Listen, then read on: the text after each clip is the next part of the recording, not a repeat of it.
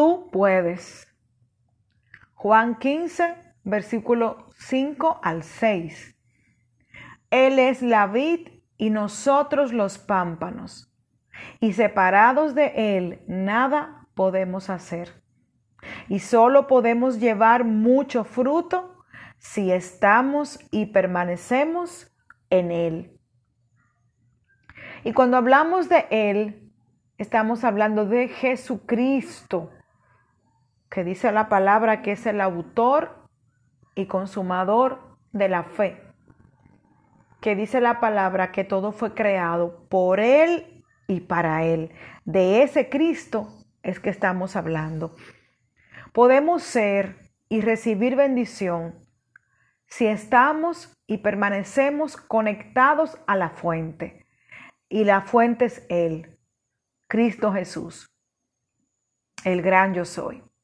Él es esa fuerza que necesitamos para avanzar en todo momento, que necesitamos para obtener, que necesitamos para lograr, que necesitamos para conquistar en nuestras vidas y para poder estar a salvos sin importar lo que venga y se levante. Él es la roca fuerte que nos sostiene. Él es ese amigo, Él es nuestra fuerza y ayuda. Él es nuestro combustible a la vida tangible, a lo que vemos y a la vida eterna que anhelamos y esperamos. Él es nuestro Salvador. Él es el que nos cerca, el que nos corona de favores, el que sacia de bien nuestra boca, nuestra vida, el que nos rejuvenece como las águilas, el que nos fortalece como al búfalo. Qué analogía tan bella, ¿eh? Él es quien hace todas las cosas posibles pero sí y solo sí de su mano. Él es el que hace que los milagros sucedan en nuestras vidas. Él es ese motor que necesitamos diariamente para continuar.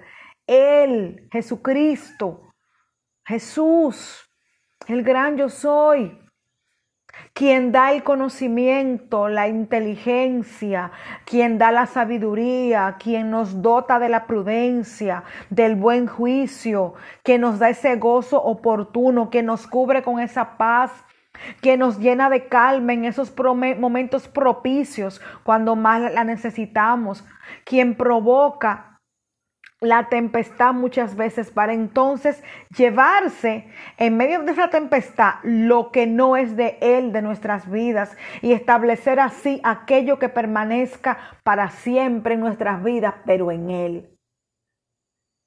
Él, Él, Él es la roca fuerte que nos sostiene, Jesucristo. Él es ese faro que nos guía él es nuestro pronto auxilio, Él es nuestro salvavidas, Él es nuestro socorro, Él es nuestro ayudador, Él es nuestro consolador, el que disipa las penas, el que se lleva las, las depresiones, el que calma nuestras dolencias físicas, emocionales y espirituales. Él es ese amigo oportuno. Él es esa luz que requerimos, que necesitamos al final o en medio del túnel para mostrarnos y recordarnos en ese tiempo de tempestad que todo va a estar bien. Él es consuelo, Él es amigo, Él es padre, Él es madre, Él es médico, Él es quien nos carga, nos sustenta, nos sostiene siempre. Sin Él no somos nada. Sin Él nuestro gozo es efímero porque no es gozo real, es una felicidad momentánea, es como una alegría momentánea. Desde que disfrutamos eso que compramos o que, o que adquirimos, observa que el vacío vuelve otra vez. Vamos entonces a humillarnos ante Él, vamos a sumergirnos en Él, vamos a refugiarnos en Él, vamos a consolarnos en Él, vamos a rendirnos ante Él, vamos a enamorarnos ante Él y en Él.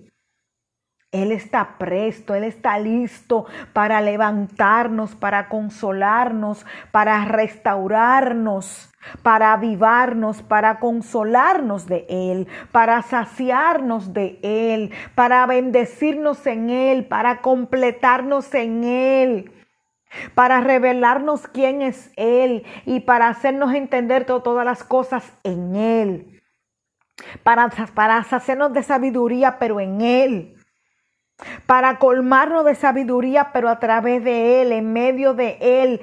La vía es Él. La palabra es clara y dice que si en algún momento carecemos o necesitamos de sabiduría, se la pidamos y que Él nos la dará, que Él la derramará abundantemente en nosotros. Con Él todo lo podemos, sin Él no podemos nada, sin Él no podemos lograr nada. Porque la sabiduría, el conocimiento, el discernimiento, la inteligencia, los talentos, las aptitudes, la inteligencia, las capacidades están en Él, existen y permanecen en Él.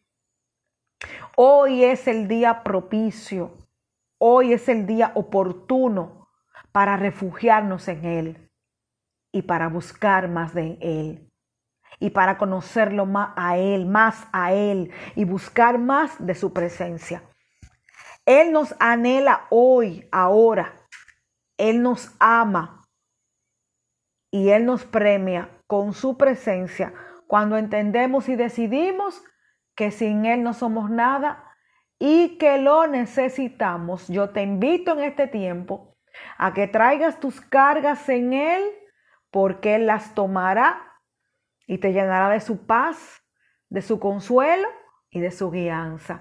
Que el Señor te bendiga rica y abundantemente, tu hermana Rosaura de este lado, con una palabra de aliento, pero recuerda que Él te bendice y que Él tiene cosas grandes y preciosas y poderosas, pero de su mano.